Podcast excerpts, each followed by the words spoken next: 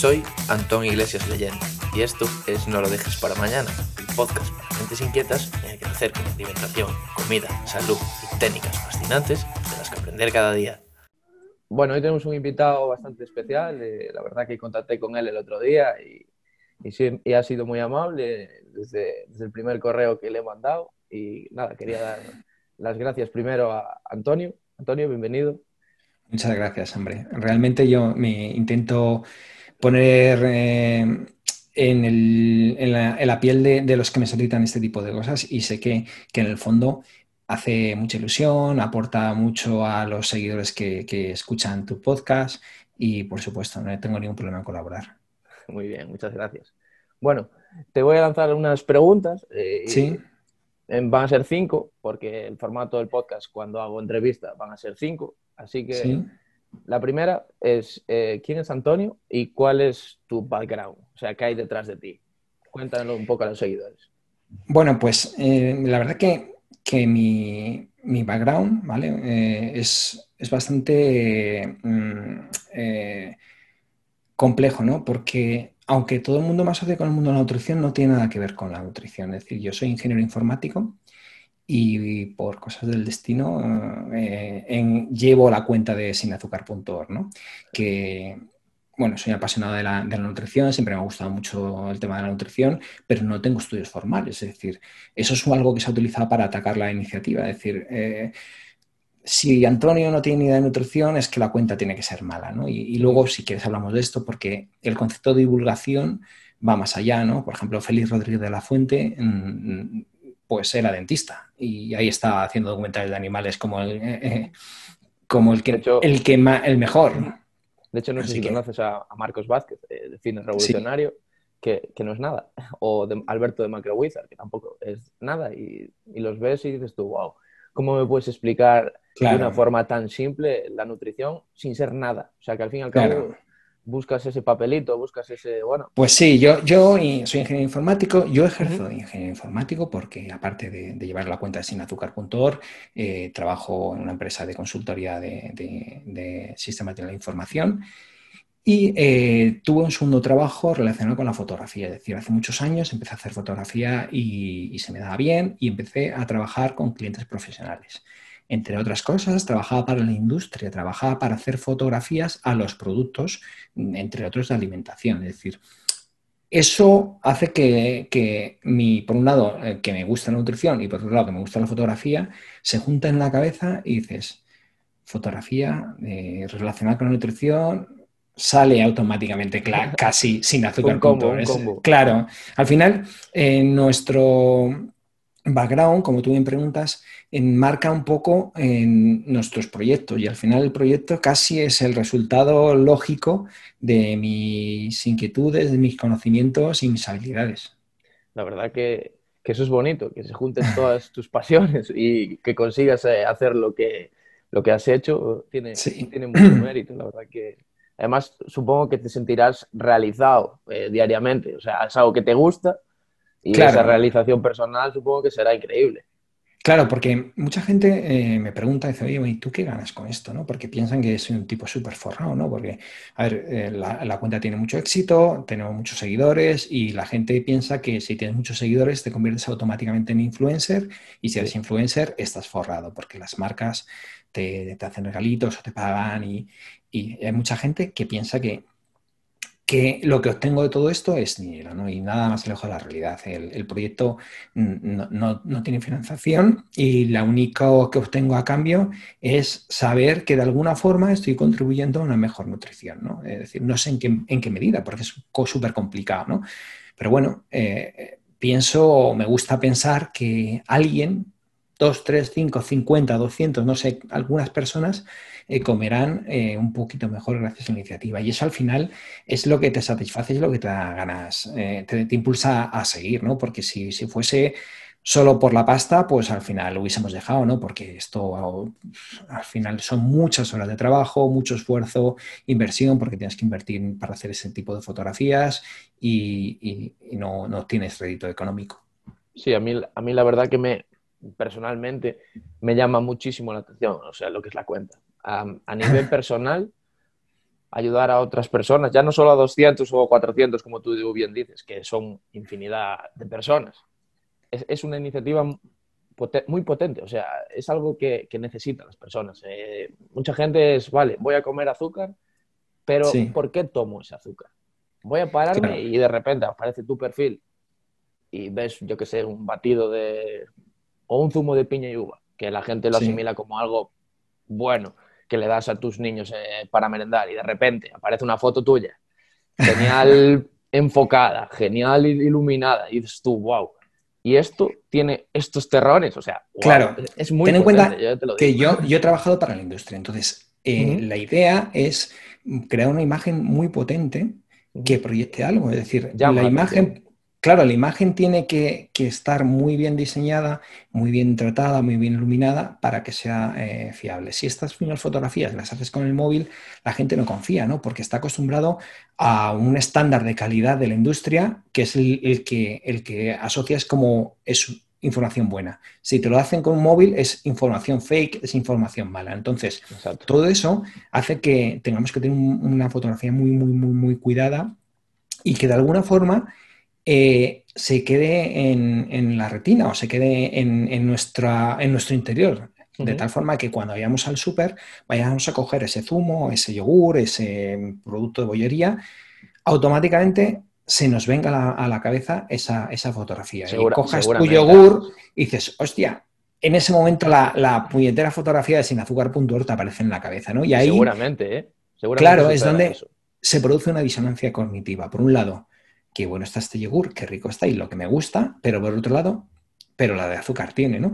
Y esa disonancia cognitiva que se da en nuestra cabeza nos ayuda a plantearnos, ¿realmente lo quiero? ¿Realmente eh, me, la satisfacción que me va a proporcionar me compensa con la cantidad de azúcar que tiene, que Intuyo que no debe ser muy bueno, porque la gente tampoco sabe si es bueno, malo, regular. Pero bueno, el hecho de que haya una cuenta sin azúcar.org que mm, diga que esto tiene azúcar, a lo mejor significa que es, que es malo, ¿no? Entonces, con todo eso, la gente empieza a hacer un consumo consciente, porque la idea de sinazúcar.org no es eliminar el azúcar de nuestra dieta, sino eh, un consumo eh, responsable y consciente. Que si queremos consumir azúcar, lo hagamos, pero sabiendo dónde está y en qué cantidad. ¿no? Si te apetece tomar un turrón, tómatelo, no hay problema. Yo, yo no te digo que no te tomes el turrón, pero que, sepas que hay turrones con más azúcar y hay turrones con menos. Elige el que realmente te satisfaga, pero sabiendo que, el azúcar está ahí.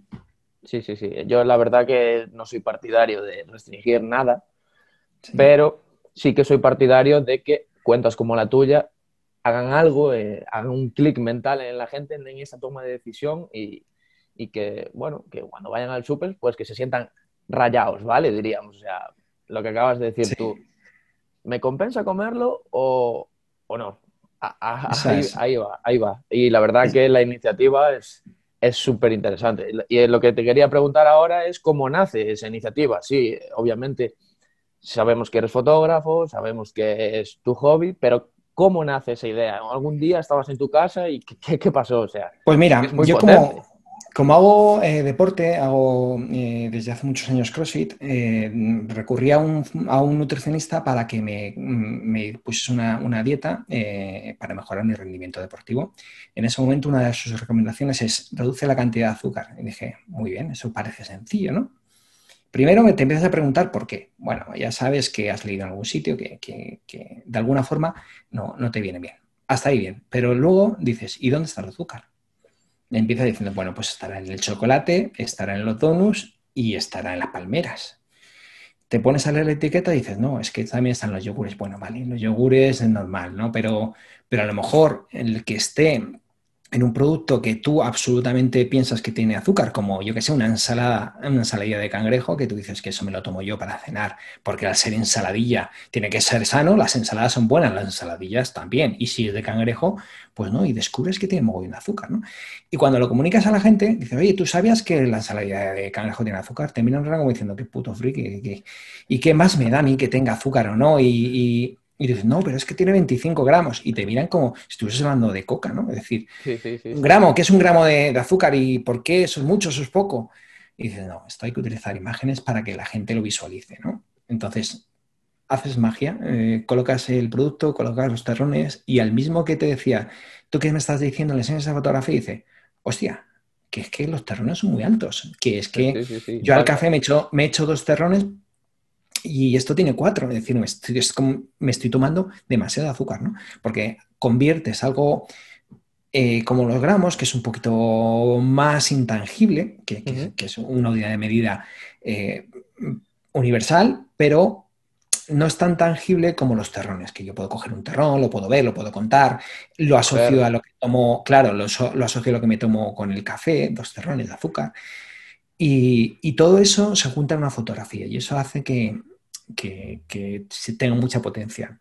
Y el resto de lo que conocéis. Publico esas fotografías en redes sociales, tienen éxito y, creo la, iniciativa como sinazúcar.org para darle un branding, para hacerle que tenga mucho más credibilidad, para tener una imagen casi corporativa, ¿no? Como una organización.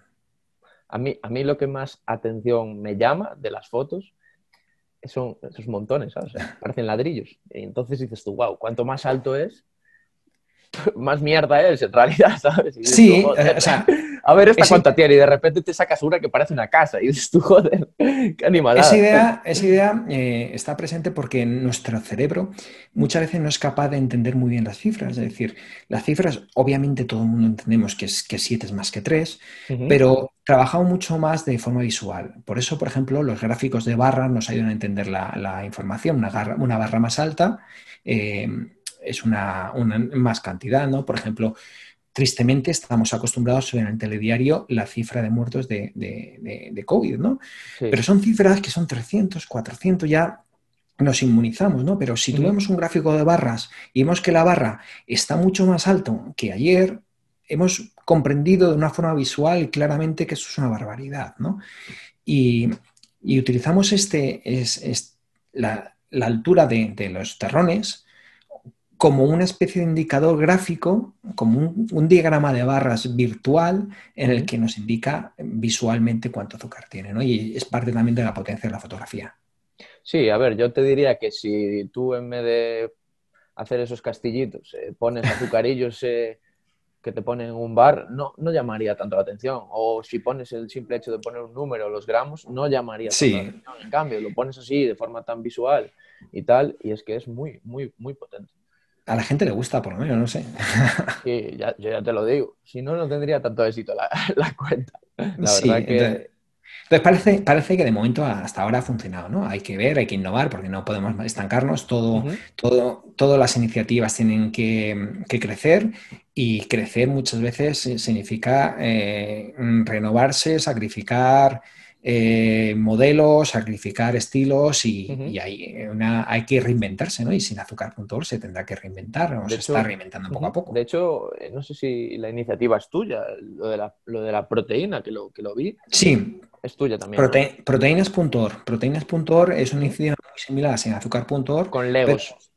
Claro, mostrando el contenido de proteína de los alimentos. Y en vez de un terrón de azúcar se pone una pieza de Lego, ¿no? cada, cada, pieza de Lego representa ciertos gramos de proteínas, creo recordar que son 4 o 5 gramos de proteína. Y de, de, misma forma eh, se indica, eh, por ejemplo, que un búsqueda de pollo tiene 20 bloques de Lego, por, porque una asociación. Eh, fue una iniciativa... es muy buena. Muy es una iniciativa, iniciativa, que no se crea con espíritu de permanencia como, como sin azúcar, sino es una iniciativa que tiene inicio y final para, de alguna forma, que llegue al público general, probar eh, la idea y, bueno, en un día tuvo 10.000 seguidores, o sea, que, que gustó. sí, sí, sí. Yo, de hecho, creo que la creaste y te seguí al momento, así que... y ayer... Sí, dime, dime. Y ayer mismo saqué sin azúcar peques. Es decir, esa no la está... No, esa es, de ayer mismo. Es decir, em, tiene eh, cuenta de Instagram, no, en Twitter, sino cuenta de Instagram, y bueno, pretende ser una información similar a la que hace sin azúcar, pero enfocado al ámbito de los más pequeños, de bebés, de niños, de, las edades más tempranas, ¿no? Y dirigido a, padres, para que sepan eh, que pueden darle de comer a sus hijos y que no. Y, y algún cierto catering y tal en los colegios deberían de tomar ejemplo, porque yo, por ejemplo, yo toda la vida comí en comedores de, colegio y siempre nos han dado, bueno, Sí. No, quiero decir basura, pero A ver, al fin y al eh, cabo es que no deja de ser un poco pero poco a poco está que no vale cambiando. para nada. Poco a poco está cambiando. Ten en cuenta que, que no es lo mismo ahora que hace cinco años, es decir, Ujú. ni, ni será lo mismo dentro de cinco años. Ojalá. Eh, ya hay movimientos de muchos colegios en los que te dicen, por ejemplo, lo que pueden llevar y los que no pueden llevar los, los niños a, a mediodía para el recreo. ¿no? Y hay muchos que, que ya te dicen que no lleves bollería. Eso hace unos años era impensable. Ahora mm, te dicen, los lunes hay que llevar un lácteo, los martes una fruta, los miércoles un sándwich. Sí. Y poco a poco esas ideas, aunque no son perfectas, porque tienen muchos, muchas, muchos inconvenientes, algunas de ellas, ya de momento está lanzando el mensaje a los padres que no todo vale. Y poco a poco eso uh, se está, se está, está mejorando y espero que, que mejore en los próximos años. Y, y ya no solo eso, es que existe una desinformación terrorífica. O sea, Sí, yo te lo digo por, propia- por propia experiencia, en mi casa, en un círculo que me rodeo, que ahora le empiezas a contar una cosa, yo porque estoy estudiando esto y demás, le cuentas una cosa, le cuentas otra, al principio te toman de raro, pero Sí. ahora eh, empiezan a entrar por el aro y dicen, joder, que va a tener razón el chalao, ¿sabes? O sea, día Bueno, tras día, pico y pala, haciendo algo, va a decir, joder, ¿por qué come Yo- fruta este todos los días? Pues voy a comer Si te fruta sirve, porque- si te sirve de, de anécdota, eh, Sí. mi madre obviamente sabe a qué me dedico y sabe Ajá. Lo de los terrones, se da cuenta sin azúcar. Y cada vez que voy a verla me saca un platito de pastas, un platito de turrón. Le digo, mamá, que esto ya sabes que tiene mucho azúcar. Pero ¿qué más da? Si tiene que el cerebro tiene que consumir azúcar. Y se lo llevo explicando día tras día y no me hacen ni caso. O sea, que, Claro. que muchas veces eh, esto al final es mm, divulgar y, y a veces en casa, en casa de la cuchillo de palo, con, con algunas personas es, es, Sí, sí, es muy sí. A ver, al fin y al cabo es eso, eh, decisiones. Tú no puedes meterte en el cuerpo de tu madre y decirle que no se coma ese turrón, ¿sabes? Te puedes Claro. enfadar un día, sí. No, genial, si, si lo peor no es que se lo coma ella, sino lo peor es que me lo pone a mí. Y, y claro, me lo tengo que comer a una madre. No le puedo decir, mamá, no quiero estas pastas que has comprado. Claro, me las como. ya, ya, ya, ya. beneficio. Bueno, eh, te quería hacer otra pregunta que me parece interesante a medida que voy estudiando y voy, bueno, Sí. encontrando temas relacionados con el azúcar y demás, eh, temas como el jarabe de glucosa, la miel, los edulcorantes eh, y todas esas cosas que vienen siendo azúcar pero no lo son. ¿Tú qué, tú qué opinas con respecto, de, a, Pues mira. con respecto a todo eso? Tendríamos que dividir en dos grandes grupos. Por un lado, los, los eh, azúcares eh, con nombres alternativos y por otro lado, los edulcorantes. Aquí llamamos azúcares con nombres alternativos, pues estamos hablando a, a edulcorantes, o sea, a productos que gran parte de su contenido es azúcar. Por ejemplo, la miel. O, por ejemplo, los jarabes de ágave o el sirope de ágave, jarabe de arce. Esos, eh, si tú analizas la información nutricional, verás que un ochenta y tantos por ciento es, es azúcar. ¿Eso significa que sea mejor que el azúcar? Pues probablemente no. Siempre, siempre habrá alguien que te diga, no, pero es que la miel tiene vitamina mm, X, sí, sí, sí. que es, que es Azúcar ¿no? moreno, tal, tal. O el azúcar moreno que tiene fibra, pues mira, a lo mejor tendrías que tomarte dos kilos de azúcar moreno para tomarte la misma cantidad de fibra que hay en una uva. ¿vale? O tendrías que tomarte dos litros de miel para tomarte la misma quin- cantidad de vitamina C que tiene un gajo de naranja. Es decir, que Tal muchas cual. veces eh, los defensores de este tipo de productos eh, se fijan en un porcentaje muy pequeño de un nutriente, ¿no? Por ejemplo, ya digo, unas minerales, un- para ensalzar sus propiedades, pero obvian que el gran porcentaje es azúcar. Así que no nos engañemos. Si tú quieres miel porque te gusta el sabor, toma miel.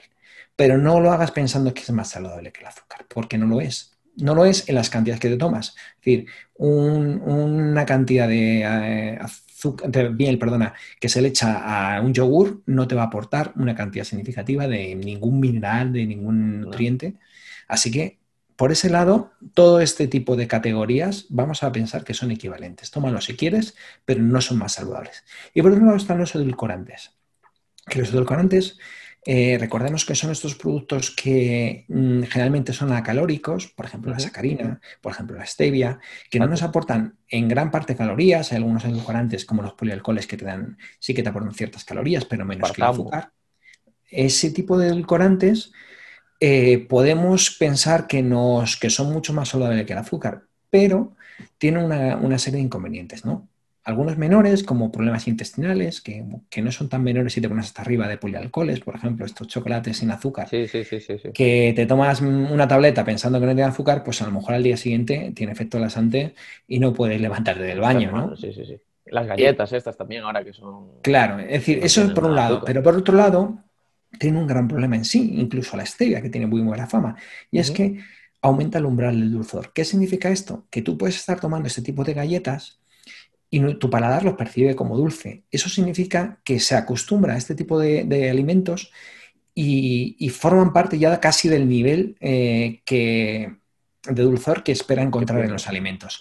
Mañana se toma, eh, en vez de tomarte una galleta edulcorada, te tomas una manzana y dices, es que no me sabe nada. Esta manzana ya no son lo que eran antes. Me pasaba o el tomate. El tomate de huerto hace años sí que estaba rico, ahora los tomates no saben nada. No, no es que no sepa nada, es que tienes la lengua atrofiada. Por la cantidad de azúcar que te están metiendo. O el cerebro.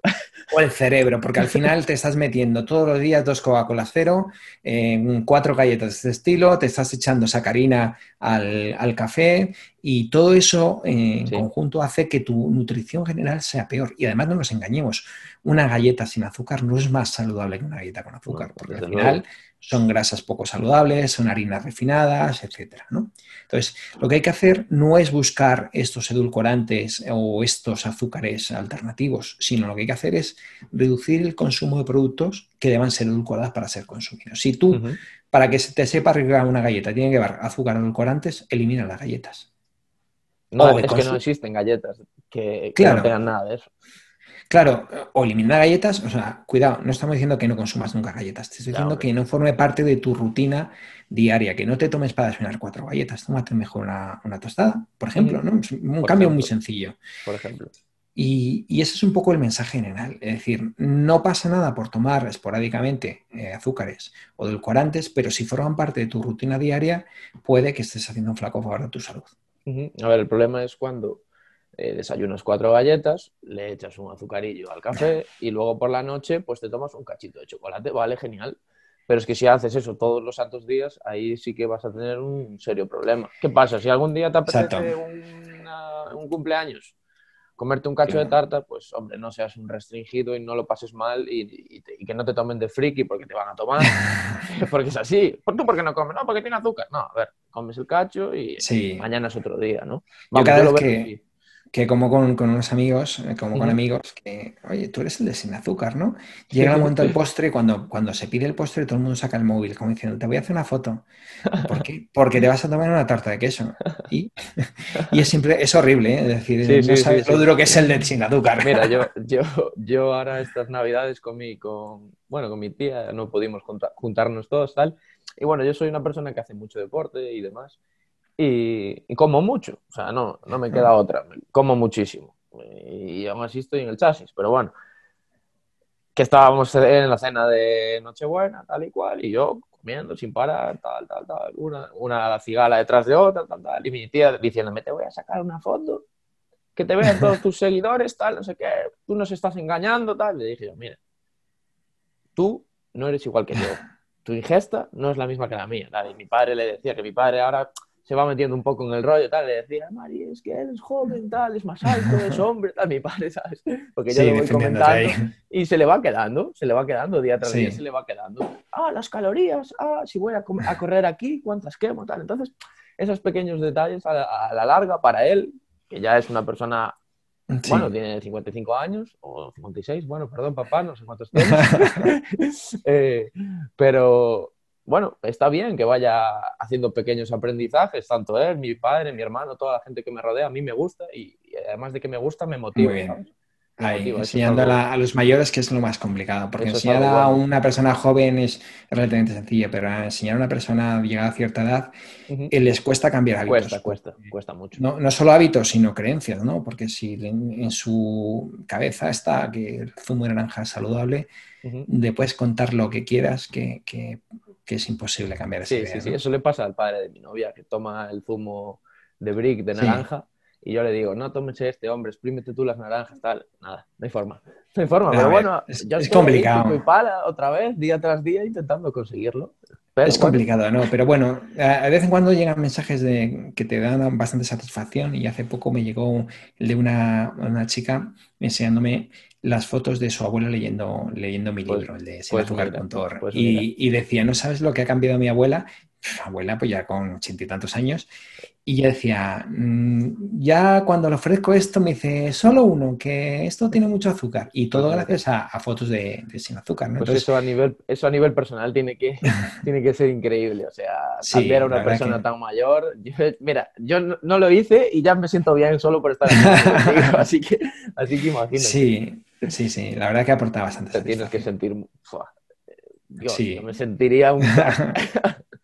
Sí, es lo bueno, ¿no? Que a diario recibes pequeñas anécdotas que, son tan, tan, pequeñas como lo que te digo. Un alguien que dice, he perdido 10 eh, kilos en, muy poco tiempo, o desde que no tomo azúcar soy capaz de correr mm, más de 3 kilómetros seguidos, que a lo mejor para, alguien deportista es, no es significativo, pero para alguien que pesaba 120 kilos es muy significativo poder correr 30, 3 kilómetros seguidos, ¿no? Entonces, son ese tipo de pequeñas anécdotas que, son, son hitos de satisfacción, ¿no? Porque al final, para ellos, son hitos de mejora, ¿no? Porque todo lo que sea mejorar a ser un poquito mejor eh, físicamente o a nivel salud, pues eh, para, la gente para una persona, triunfo. Son pequeñas victorias día tras día y el simple hecho de sacar ese azucarillo e intentar, bueno, modificar tu paladar para tomar ese café. Yo, por ejemplo, me tomo el café solo, sin nada, y, no me gustaba. Hace un año no me gustaba. Decía, ya va, está malísimo. Y dije, ya va, voy a darle la oportunidad. No tendré la culpa yo, ¿no? ¿Eh? No, no, no, no, no, Ah, no, ah, bueno. No, no, no. Pero dije, ya va, día tras día, día tras día, el café, tal cual. Y de repente es que lo tomo solo ahora por las mañanas. Claro. Increíble. O sea, me encanta. Y no le he hecho nada. Y me sabe genial. ¿Qué pasa? Adaptas el paladar, pones la cabeza un poquito en el sitio. Eso es. al fin y al cabo es eso, tomar buenas decisiones. Chicos, los que estéis escuchando el podcast, si alguno de vosotros se sigue echando azúcar o stevia o cualquier edulcorante, probad, probad durante un tiempo. No necesitáis probar de por vida. Dos, tres, cuatro, cinco días. El sexto, mm, si no os gusta, volver a lo que hacíais. Si, si en una semana tenéis un ligero cambio, pues adelante. Y tenéis un, hábito que habéis creado gracias a este estupendo podcast. sí, señor, buena propaganda. bueno, ahora, eh, bueno, ya estamos acabando, eh, porque ya, bueno, no, no quiero que se haga muy largo tampoco. si no, podemos echarnos aquí una hora a hablar. ¿eh? Bueno, lo que tú quieras, yo hasta, hasta dentro de una hora no tengo nada que hacer. Yo ahora quería preguntarte, bueno, esto es más una anécdota, quería que me contaras si tuviste alguna vez algún jaleíto o algún problema serio con alguna multinacional potente. No quiero nombres, solo quiero que me cuentes alguna anécdota porque seguramente alguna tengas, ¿no? Pues sí, te voy a, nada porque le estás tirando el, eh, tirando un poquito el trabajo abajo. Te, voy, a, te voy a contar la última, ¿vale? Porque, porque las fechas que estamos es, muy significativa, ¿no? He tenido unas cuantas, ¿no? Pero te voy a contar la última. Y es eh, el, hace, una, hace un año, eh, para, el Día de los Inocentes, el 28 de diciembre, saqué una publicación de broma en el que decía que íbamos a, vender turrones eh, con la marca sinazúcar.org. ¿no? Esa publicación estuvo durante el día 28 como broma, se publicó, la gente, hubo gente que picó, otra gente que no picó y tal, y ahí quedó, ¿no? De un año después, en diciembre, este diciembre, me, lleva me llega un burofax del fabricante de turrones, uno de los fabricantes de turrones eh, más grandes que hay en España. Esto de chocolate con crujiente, no sé si con etiqueta doradita, no sé si, si lo ponéis en la mente, diciendo que había copiado su producto. y me muestran una foto de la tableta de sinazúcar.org que había utilizado para ilustrar la inocentada, ¿no? Y habéis cogido una tableta de esta marca, había borrado su logotipo y había puesto el mío. Entonces había utilizado su envoltorio doradito para anunciar uh. tabletas sin azúcar. Entonces, este, esta eh, marca, estos abogados me decían que me iban a denunciar por plagio eh, y me exigían 2.000 euros para empezar a... solo porque era el coste de la redacción del burofax por su agencia de abogados. Y yo no entendía nada, ¿no? Y decía, pero ¿cómo es posible por una inocentada que esta, esta gente pide 2.000 pavos y, Mala sensación, supongo, el cuerpo. No sé, yo es que no entendía nada. Digo, ¿no se ha perdido el sentido del humor? Si por una inocentada bueno, pues lo que hice es publicar el burofax eh, acto seguido en, las redes sociales. No lo vi eso, yo eso no lo vi. ¿eh? Bueno, eh, pues te puedes creer la repercusión que tuvo. todo el mundo metiéndose con la marca en cuestión, una imagen de credibilidad por los suelos de esta marca. Dios. Entonces, claro, los, abogados se pusieron a poner en contacto conmigo y Antonio, que esto lo has llevado muy lejos, no tenías que haber publicado el burofax, eh, hablando se entiende la gente. Digo, ya, hablando se entiende la gente, pero, pero tú me mandas un burofax en vez de hablar conmigo. Y, ya te querían limpiar 2.000 euros. Sí, el caso es que, después de hablar me llegamos a un acuerdo y, bueno, el acuerdo básicamente es que aquí no ha pasado nada y, ya está. Eh, ¿Sabes? Eh, el resumen de todo, cómo a veces las marcas eh, se intenta proteger de una mala publicidad y hacen todo lo contrario, ¿no? Eh, están generándose, tirándose piedras sobre, sobre su propio tejado, ¿no? Bueno, que además, eh, por ejemplo, lo hago yo, que tengo 5.500 seguidores, vale, pero es que una cuenta como la tuya, que tiene un montón de seguidores, de repente le pega ese látigo y se quedan, se pues quedan pillados, joder. La verdad es que para ellos, para ellos debió ser duro. Supongo que el departamento de marketing habló con el departamento de legal y dices, ahora mismo estás quitando esto porque ya hay hasta boicota la marca. Ah, no, por nosotros, que, a ver, que a nosotros nos da igual, que, te lo tomas, al principio te acojonas un poco, pero luego te lo tomas con el sentido del humor. Pero había gente que, que pedía boicota a esa marca, ¿no? Porque decir, no, no, que no se consuma, pero no te uno ni dos. Y cuando ese boicot eh, empieza a tomar forma, la, marca dice, hostia, que se nos está quitando la cara amable que tenemos de, al consumidor. Vamos a parar aquí. y, bueno, luego ya este año, no sé si has visto las tabletas. El hijo, el, abuelo, sí. mi padre.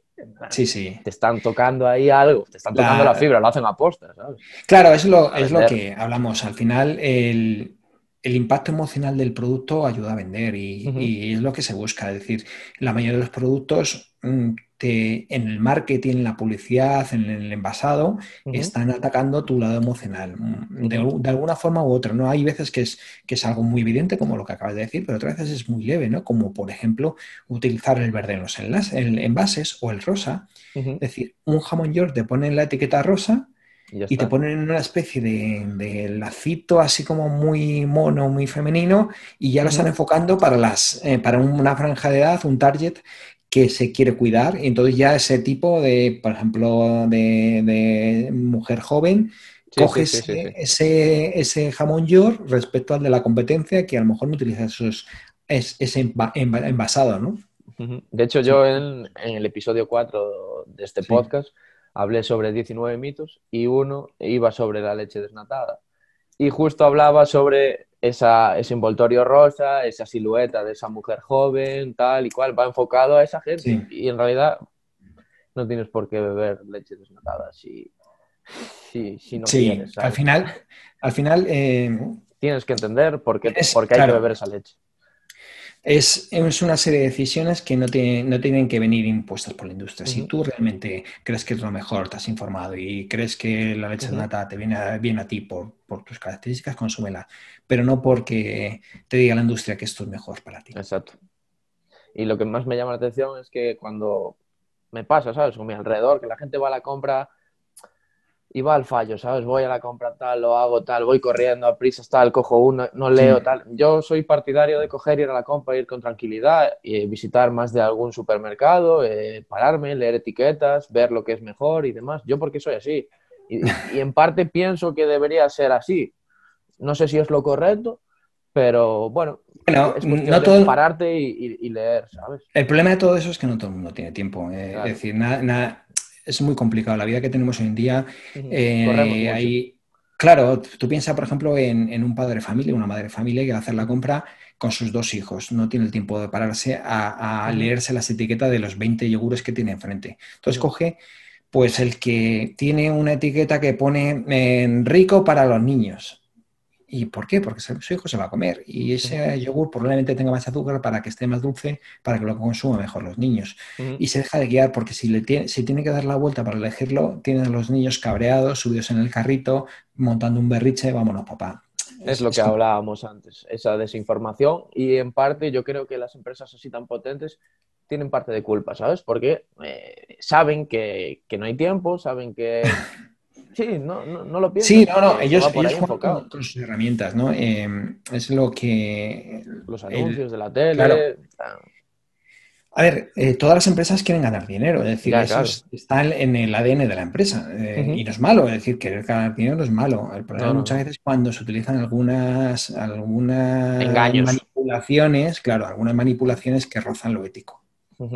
A mí eso es lo que más me fastidia. Que veo que ya no solo a nivel nutrición, ¿eh? sino a nivel finanzas, a nivel educación, a nivel... Eh, pienso que mucha gente o muchas empresas solo ven su beneficio propio y el resto que nos den igual, ¿sabes? O sea, vamos, yo lo veo así, ¿eh? Muchas, muchas empresas. Es complicado. otras no, ¿sabes? Es complicado porque el departamento de marketing tiene la presión de, de, aumentar las ventas por encima de cierto valor, porque a su vez el departamento financiero y, y, las empresas muchas veces la nutrición, si hay un nutricionista dentro, levanta la mano, oye, pero perdona, es que lo que estamos diciendo no está bien. Y tiene el resto de la empresa en contra de él. Como los hospitales. en los hospitales pasa lo mismo. Eh, es decir, un, nutricionista dentro de una empresa, dentro de un hospital, dentro de, una maquinaria compleja, eh, tiene que vencer muchas resistencias y es, mm. es, es muy complicado. Y cuando, supongo que cuando hay mucho dinero en juego de por medio, aún más. O sea, te tenemos aquí, pero estate calladito. Sí, es duro, sí. yo, por ejemplo, si, trabajaré, si trabajase para una empresa así o para un hospital y veo que a un enfermo de cáncer terminal le están dando galletas para desayunar, pues no me sentiría bien, tío. O sea, no podría. Moralmente y éticamente no podría. Bueno, obviamente ahora soy un niño, ¿sabes? Soy un niño, como quien dice, no tengo una familia, no tengo nada. Igual día de mañana tengo que alimentar, como dices tú, a dos niños y tengo que hacer así. Y tengo que mirar para otro lado.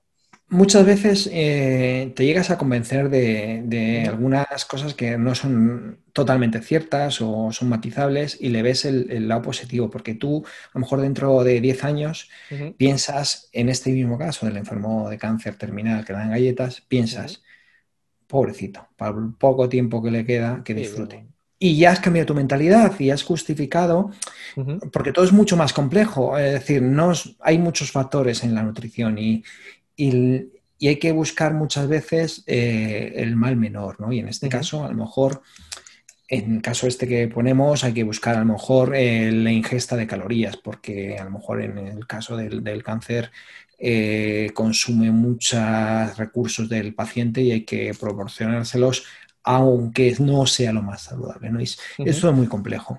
Sí, bueno, eso supongo que dependerá de la persona y demás. pero ya no solo cáncer, sino cualquier patología que, tal. Yo veo fotos en Instagram de perfiles de gente que sigo y sin natillas y sin no sé qué. No, no, no, o sea, no, lo entiendo.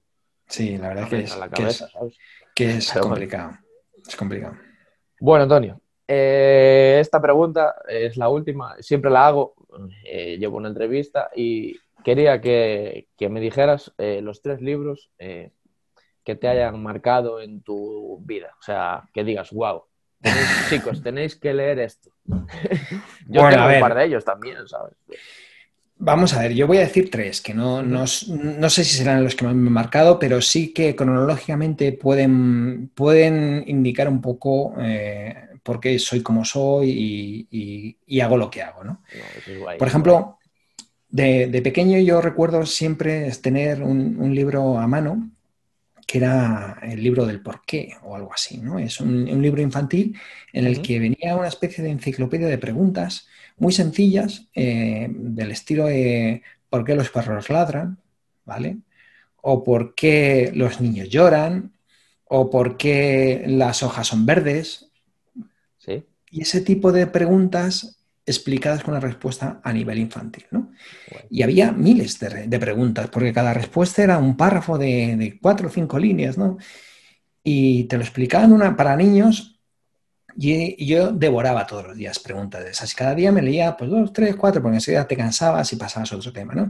Y eso de alguna forma te hace que tengas desde pequeñito un, cerebro pues muy analítico. Es decir, las cosas pasan por algo, no, no, no las hojas son verdes porque sí, te explican que tiene un pigmento que es la clorofila que ayuda a hacer la fotosíntesis. Tú cuando eres pequeño no sabes ni lo que es la fotosíntesis, ni lo que es la clorofila, pero te, te lees la respuesta y dices, lógico, son verdes porque tienen clorofila y ya está, y te quedas tan, o sea, te, sirve, eres pequeño, te, te, sirve, pero ya hay, hay un, porqué, de las cosas pasan un porqué. Entonces ese, ese libro, el libro del porqué o similar, eh, me ayudó seguramente a tener un espíritu científico que, hoy en día lo estamos viendo, ¿no? Eh, pues lo que he empezado a contar, ¿no? Eh, ¿Por qué no se puede comer azúcar? Pues posiblemente parte viene quien, porque de pequeño tenía este tipo de libros y, leía este tipo de cosas, ¿no? Qué guay, qué guay. Cómo mola, cómo mola hacerse preguntas, ¿eh? Yo me hago muchas preguntas. ¿eh? Sí, sí, sí. Estoy en cama y pienso, ¿por qué hice esto? Yo... A, mí a veces me, me, miran raro, ¿no? Cuando me hago este tipo de preguntas. no sé, yo recuerdo que las conversaciones más, más eh, fuera de contexto que he tenido son del estando de, por la noche con amigos del tipo el color blanco es un o sea el blanco es un color. No porque es la ausencia de colores. No Qué es paranoia eh y, tirarte hasta las 6 de la mañana hablando si el blanco es un color o es la ausencia de color si el negro es un color o son todos los colores juntos. Empiezas a hablar de longitudón y dices tío esto se nos está yendo de las manos llevamos seis horas hablando de colores y, es divertido, ¿no? Porque al final eh, son, son fricadas, pero que en el fondo te ayuda a entender un poco lo que tienes a tu alrededor, ¿no? Y, de nuevo volver a ese espíritu científico que hace preguntarte, hacerte preguntas, razonar respuestas y, estar en, un mundo con los ojos muy abiertos. Además que te, supongo que te hace engrasar la máquina. claro. Y eso pues de pequeñito te marca mucho la personalidad. Entonces, el segundo libro también eh, un poquito más adolescente, estoy hablando a lo mejor con 15, 16 años, cuando tienes tu personalidad un poco más social, se empieza a madurar, leí otro libro que, me, que de alguna forma me moldeó en otro sentido, ¿no? en el sentido más emocional, ¿no? y es el, el libro eh, Cómo ganar amigos e influir en la gente, de Dale Carnegie. Es un libro clásico. tiene otro nombre. Le, cambió el no, le cambiaron el nombre. Claro, el, eso han sido los herederos. influir en las personas, es ahora. Claro. Em, eso han sido los herederos, porque es un libro, para los que quien no lo conozcan, eh, Dale Carnegie eh, eh, creó un curso de ventas que está enfocado a comerciales y un poquito a, la gente de negocios. Allá de 1900, estamos hablando del siglo pasado, 1930 y tantos, 40, ¿vale? Y, y de eso salió un libro, una persona que tomaba notas y con eso, con la autorización del, autor, creó un libro que se llama así como, sí, sí, como amigos, influir en la gente, en las personas o algo así. Y luego han sacado varias versiones de este libro, que, como mm, pues de, con distintos títulos que cualquiera de ellos podría mm, resumir muy bien al, al, original o a su curso entero, ¿no? porque todos más o menos hablan de esas habilidades sociales que son muy sencillas pero son muy potentes, ¿no? Por ejemplo, sonríe. Y, te construye un capítulo acerca de la sonrisa. Y cuando eso tienes 15 años, es muy potente, ¿no? Descubres que tu sonrisa puede abrirte puertas. Y que, por ejemplo, ser negativo puede cerrártelas, ¿no? Por ejemplo, el de, había un capítulo que es, se llama No critique, no condenes, no te quejes, ¿no? si eres una persona que, que cada vez que te, alguien te dice, pues esta noche mm, hay que estar en casa a la una y media por el, por el COVID. Pues vaya puta mierda, a la una y media, esto no sé qué, y te pones a criticar al que ha tomado la decisión y te quejas de la pandemia y pues te construye una persona negativa que a lo mejor eh, hace que surja rechazo de tu alrededor, ¿no? Si en vez de cuando te dicen, dicen, pues a la una y media, pues bien, antes me acuesto y así podré madrugar, que tengo unas cuantas cosas que hacer. ¿Cómo cambia, eh? Claro, proyectas ante el mismo hecho una, una, visión positiva que de alguna forma condiciona a todos los que están a tu alrededor, ¿no? Hace que pueda ser un pequeño motor para que los de alrededor también cambien su forma de hablar, de dirigirse, de ver las cosas. Y el libro va, va en ese sentido, ¿no? Como pequeños eh, cambios en tu forma de ver las cosas, de comportarte, de cómo pedir por favor, de cómo dar gracias, cómo hablar a las personas por su nombre, Antón, ¿Por qué? Porque yo podría estar hablando contigo sin saber cómo te llamas. Alguien que me mandó un correo, le contesté y no me preocupé ni, saber cómo se llama, ¿no? Que eso a veces ocurre, ¿no? Hola, eh, hablamos con, en la radio muchas veces, hablamos con el creador de sinazúcar.org, ¿no?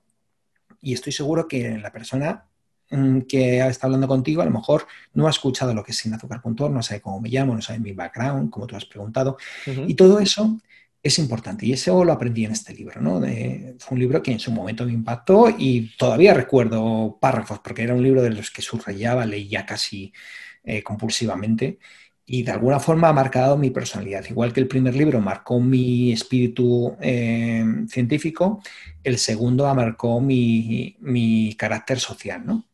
yo, yo personalmente lo tengo, lo tengo, tengo una lista con, con muchos libros y ese lo tengo, lo tengo pendientes, así que a partir de hoy creo que puede ser de los próximos que lea. Pues sí, la verdad que, cualquiera de los de Del Carnegie, porque ya digo que no tiene por qué ser ese, que, ha habido muchas ediciones, hay con distintos títulos, son variaciones de lo mismo, pero al final son historias, cuidado, ambientadas en 1940. Es decir, que, que, a lo mejor hoy en día las vemos, sí, lo vemos con otros ojos, ¿no? Muchas veces son eh, lo que hoy se podría considerar buenismo, ¿no? Pero pero con si te pones eh, pensando que es un libro escrito hace 80 años, cómo el valor de la sonrisa no ha cambiado desde entonces aquí, o cómo el valor de ser positivo no ha cambiado. Y siempre si lo ves, tienes que estar abierto a escuchar este tipo de cosas.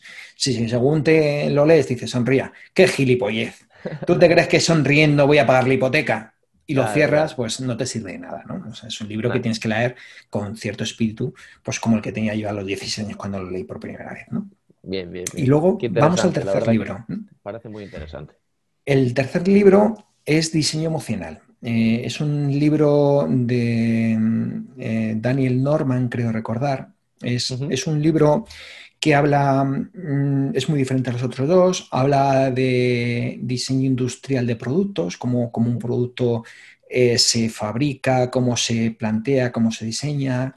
Eh, y te habla de casos reales, ¿no? porque son una persona que trabajó para la industria y te cuenta que el valor de un producto va más allá del valor de sus piezas, va más allá de lo que te aporte, va más allá del coste de, adquisición, sino el valor de un producto, el que tú le das, es muy emocional, ¿no? Por ejemplo, cuando tú tienes un iPhone, tienes el último modelo, no solo es tener el último modelo, sino de alguna forma te ha proyectado sobre ti esa sensación de tener el último modelo, es decir, yo soy alguien que está a la última, o yo soy alguien que me puedo permitir este tipo de, móviles. Y eso no nos damos cuenta, ¿no?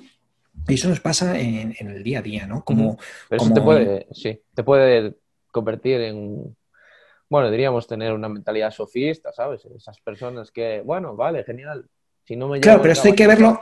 Si no me llevo aquí el caballito, Esto hay que verlo, el libro hay que leerlo como, como la industria es capaz de, utilizar, utilizar este tipo de, estrategias para vender su producto, ¿no? Y, y, en el fondo es un libro que está escrito pues con recomendaciones, pues muchas veces eh, sacadas de estudios del comportamiento para diseñar mejor sus productos y vender más, siempre con un espíritu positivo, es decir, yo quiero vender coches y cuido no solo que tengan buen motor, sino cuido que, por ejemplo, eh, la puerta cuando se cierra tenga un sonido grave, porque un sonido grave suele estar asociado a productos pesados y productos pesados el, consumidor lo asocia como es de mayor calidad a menos, ¿no? Tú cuando coges, no sé, un ratón, por ejemplo, con la mano y pesa poco, dices, este es de los chinos. Ese mismo ratón le metes un pesito dentro, que hay, fabricantes que lo hacen, tú cuando lo coges dices, este ratón es bueno. Este y solo porque uno pesa 100 gramos y otro pesa 20. Mm, Entonces, todo todo ese tipo de cosas es, una visión general como el diseño emocional de los productos puede, hacer influir, puede influirte en, las estrategias de compra. Y por eso creo que es un libro que en su momento me aportó mucho, porque yo lo utilicé no solo para diseñar productos, porque como tal no diseño productos, pero sí en cualquier cosa que hago. Es decir, cuando tú cuando escribes un correo electrónico, cuando haces una web o cuando mm, creas un perfil de Facebook, no es solo lo que ves, sino lo que proyecta. ¿no? Y es lo que hablábamos con la fotografía de sinazúcar.org. No solo es una, un, bote de tomate con ternos de azúcar, sino qué va a sentir la gente cuando lo vea y por qué va a sentir eso. Y, ¿Qué hay detrás, no? Claro, es decir, ese impacto emocional de todo lo que haces, ¿vale? Desde escribir un correo hasta una fotografía, hasta mm, cualquier cosa que haces en, tu vida, en tu vida diaria, eh, está estudiado y no es fruto del azar. Y conociendo eso te puede ayudar a hacer mejor las cosas. Y por eso es un tercer libro que de alguna forma ha influido. ¿Puedes repetirlo? ¿Puedes repetirlo? Sí, es diseño emocional. De, creo que es Daniel Norman. O es que hay uno que se llama Inteligencia Emocional de Daniel no, No. Que no sé si va por ahí. No, este es de Daniel, no, Donald Norman. Donald Norman. Lo anotamos, ¿no? Eh, sí, anotarlo. Es, a ver, no deja de ser un libro de, diseño industrial, es decir, que no es un libro de autoayuda, pero, pero que es curioso ver cómo, por eso, qué estrategia hay en el diseño de, por ejemplo, mm, por ejemplo, mm, eh, en las latas de Coca-Cola, el ruido que se hace al abrir está estudiado. El clac. El, el clac, eso, eso se ha estudiado y se ha, eh, se ha, preparado la presión exacta que tiene que tener, no solo para la conservación del producto, sino para que ese ruidito, cuando lo abras, te, te evoque frescura. Satisfacción, ya. Satisfacción. con las galletas, clac.